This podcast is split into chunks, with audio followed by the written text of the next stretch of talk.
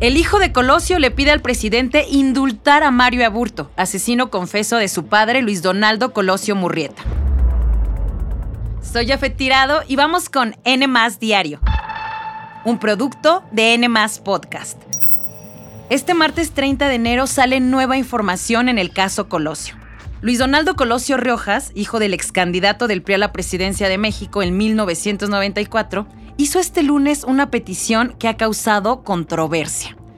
Le pidió al presidente López Obrador indultar a Mario Aburto, que es el único detenido y procesado por la muerte de su padre. En otras palabras, quitarle todos los cargos que se le imputaron tras el asesinato del entonces candidato el 23 de marzo de 1994 en Lomas Taurinas, en Tijuana. La compasión del presidente, yo diría que mejor indulte a Mario Aburto. Que lo indulte, que ponga un carpetazo final a este asunto, que permita que, tanto mi familia como México sanemos, que iniciemos un camino hacia la reconciliación a través del perdón.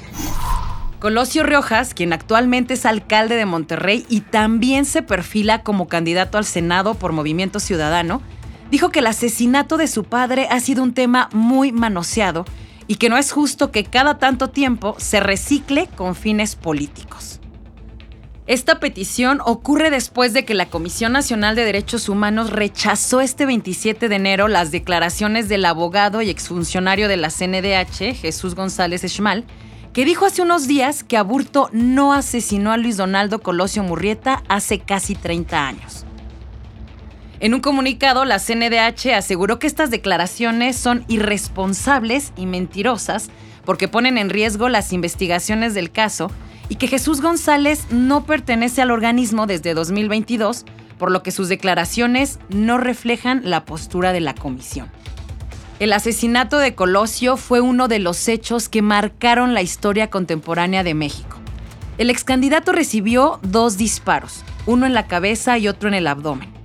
Por este hecho fue detenido Mario Aburto, a quien se le identificó como el asesino solitario y que en ese entonces tenía solo 23 años.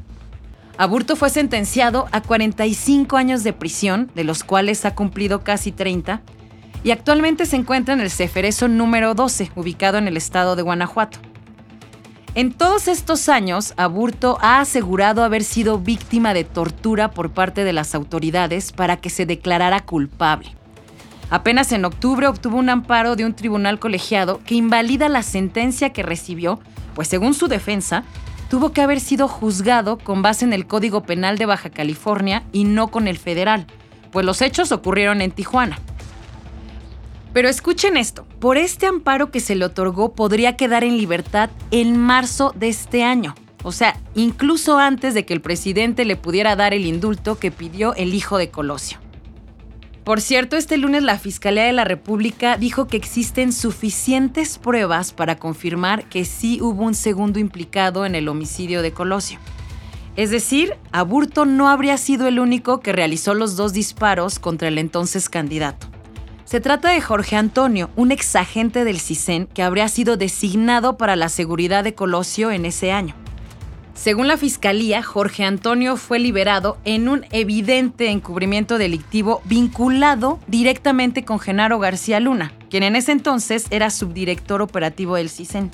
Con esta versión de la fiscalía, Jorge Antonio sería el responsable de uno de los disparos y Mario Aburto del otro.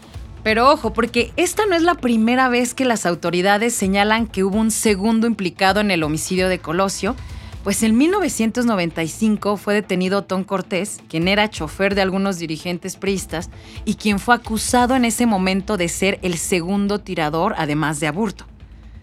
En 1996, el juez Jorge Pardo Rebolledo, actual ministro de la Suprema Corte, lo dejó en libertad por falta de pruebas y contradicciones en los testimonios.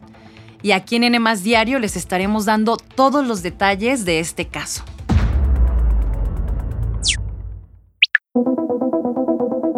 Y a unos días de que se enfrenten los jefes de Kansas City y los 49 de San Francisco en el Super Bowl, gran parte de las miradas están puestas en Taylor Swift y Travis Kelsey.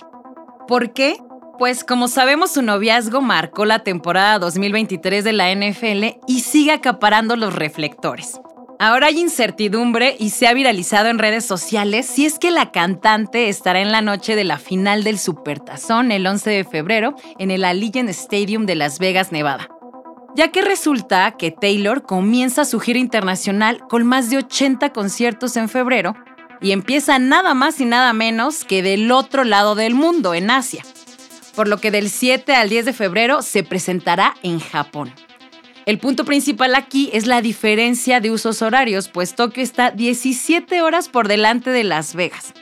Es importante decir que 9.000 kilómetros de distancia separan a la capital de Japón con la ciudad de Las Vegas y no hay vuelos directos.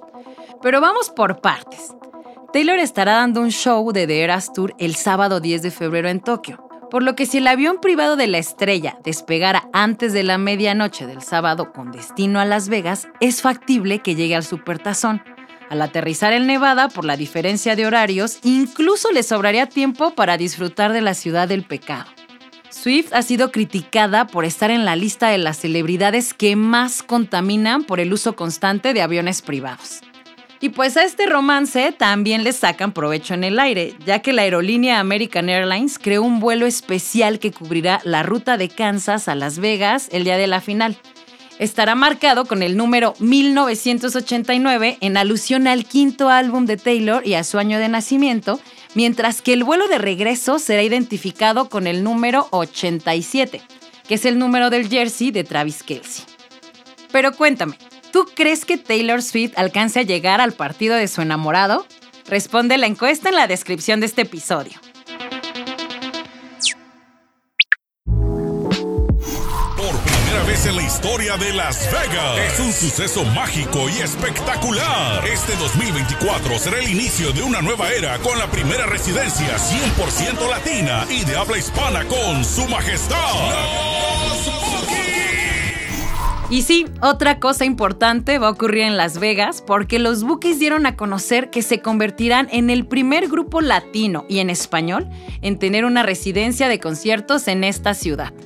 Esto significa que darán 15 shows en el Dolby Live del Park MGM. Sus conciertos serán en mayo, julio y septiembre y los boletos estarán a la venta a partir de este 2 de febrero. Tras una pausa de 25 años, celebrarán más de 50 años de carrera. Eso fue todo por hoy. Que tengan un excelente martes. No olviden seguirnos y activar la campanita de notificaciones. Nos escuchamos en el próximo episodio de N Diario, un producto de N Podcast.